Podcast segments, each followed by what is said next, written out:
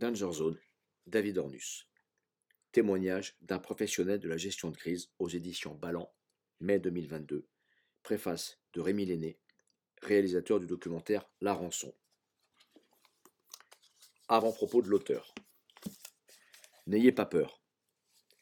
L'aventure est une maîtresse voluptueuse dont on, dont on ne peut pas se passer des caresses. Malgré tous nos efforts pour s'en éloigner, toutes nos pensées nous ramènent à elle et on ne se lasse pas de découvrir son corps. Je fais un métier qui n'existe pas, que ce soit dans mon cercle familial proche, parmi mes amis ou les personnes que je rencontre lors de dîners, d'événements et de réunions professionnelles. J'ai remarqué que je n'ai pas de terme exact et précis pour décliner mon activité professionnelle. Chef d'entreprise, ce n'est pas suffisant. Immanquablement, on me demande dans quel domaine. Si je précise dans la sécurité privée, c'est trop réducteur. Les gens pensent que je fais du gardiennage. Si j'évoque le détective privé, je vois les sourires entendus associés aux histoires de corne-cul.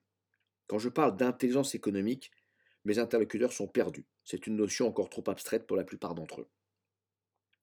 Quand je commence à expliquer plus en détail mes activités de protection rapprochée et de gestion de crise, surgissent immanquablement les étiquettes d'espion, d'agent secret, de barbouze, voire de mercenaires, avec toutes les interrogations et les fantasmes que cela suscite. Je dois déployer des trésors de pédagogie et illustrer par des exemples concrets mon quotidien afin que l'on comprenne mon métier qui n'existe pas. Tout cela est navrant, car pour des interlocuteurs anglo-saxons, le corporate security est une notion limpide. De même, à chaque conférence ou cours pour lesquels je suis sollicité par les universités, les écoles de commerce ou de management, on me demande immanquablement Comment en êtes-vous arrivé là? Je dois alors évoquer mon cursus et mes jeunes années. À tous ces jeunes, parfois inquiets pour leur avenir, je veux dire il faut se méfier des rêves d'adolescents, car un jour ils deviennent réalité, comme l'écrit Pierre Schendorfer dans Là-haut. Alors n'ayez pas peur, osez l'aventure, osez la liberté, rêvez et vivez.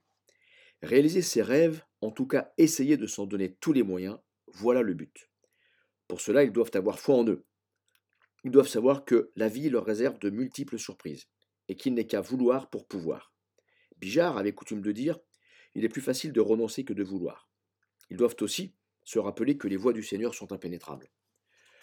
L'homme que je suis devenu, façonné par mes lectures, était pris de liberté et surtout un peu rétif au conformisme. L'homme libre a soif d'aventure, de découverte, de challenge et de défis à relever. C'est le sens de la vie d'un entrepreneur. Cette liberté n'apporte pas toujours le même confort qu'une petite vie bien rangée, mais elle permet de vivre, de se sentir vivre.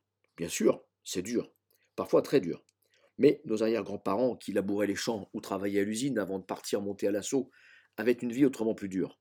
Pas de pénicilline ou autre antibiotique, à peine de l'aspirine, pas d'internet, ni de téléphone, ni d'électricité, ni eau courante, ni tout à l'égout. Il faut parfois cesser de geindre, de se plaindre, penser ses plaies pour aller de l'avant. Malgré les difficultés, et à travers un chemin chaotique et cabossé, j'ai réalisé une grande partie de mes rêves d'adolescent.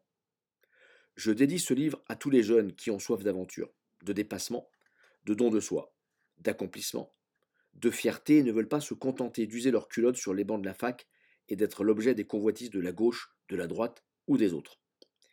Je revendique l'esprit des hussards, ceux que décrivit Christian Millot dans son excellent livre Au galop des hussards, qui fut pour moi un révélateur de l'esprit bravache, volontiers potache et de corps de garde, turbulent, rebelle, joyeux, romantique et parfois brutal, égoïste, dédaigneux des conventions, mais avec un sens de l'honneur exacerbé.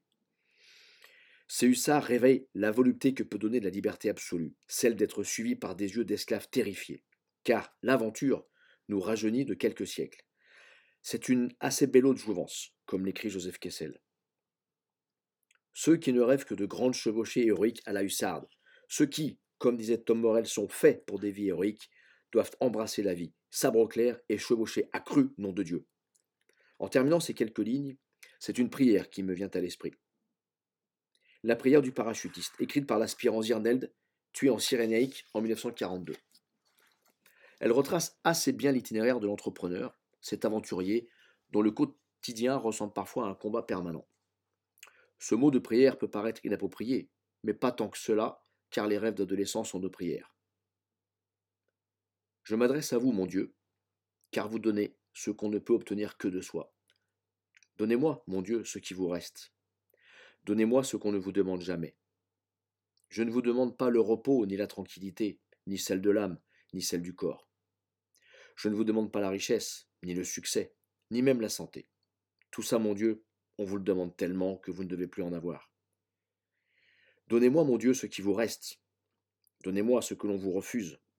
Je veux l'insécurité et l'inquiétude. Je veux la tourmente et la bagarre.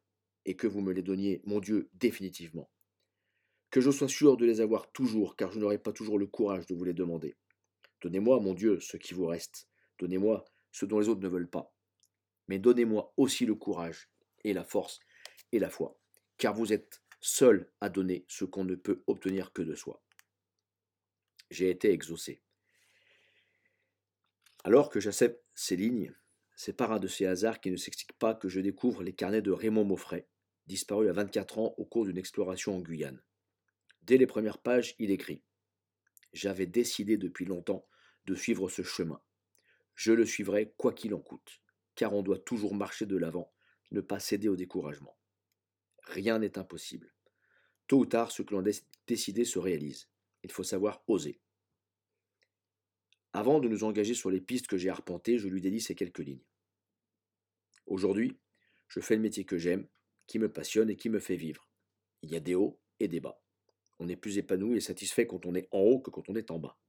Mais ce métier, cette activité, l'expertise que je vends à mes clients, je ne l'aurais pas si je n'avais pas eu très tôt cette soif de liberté et si la piste n'avait pas été aussi tortueuse. Ce chemin parcouru, cette piste sans fin, m'a conduit lentement mais sûrement à ce que je suis. Pour rien au monde je ne changerai d'un iota, même si certains sentiers ont parfois été abrupts.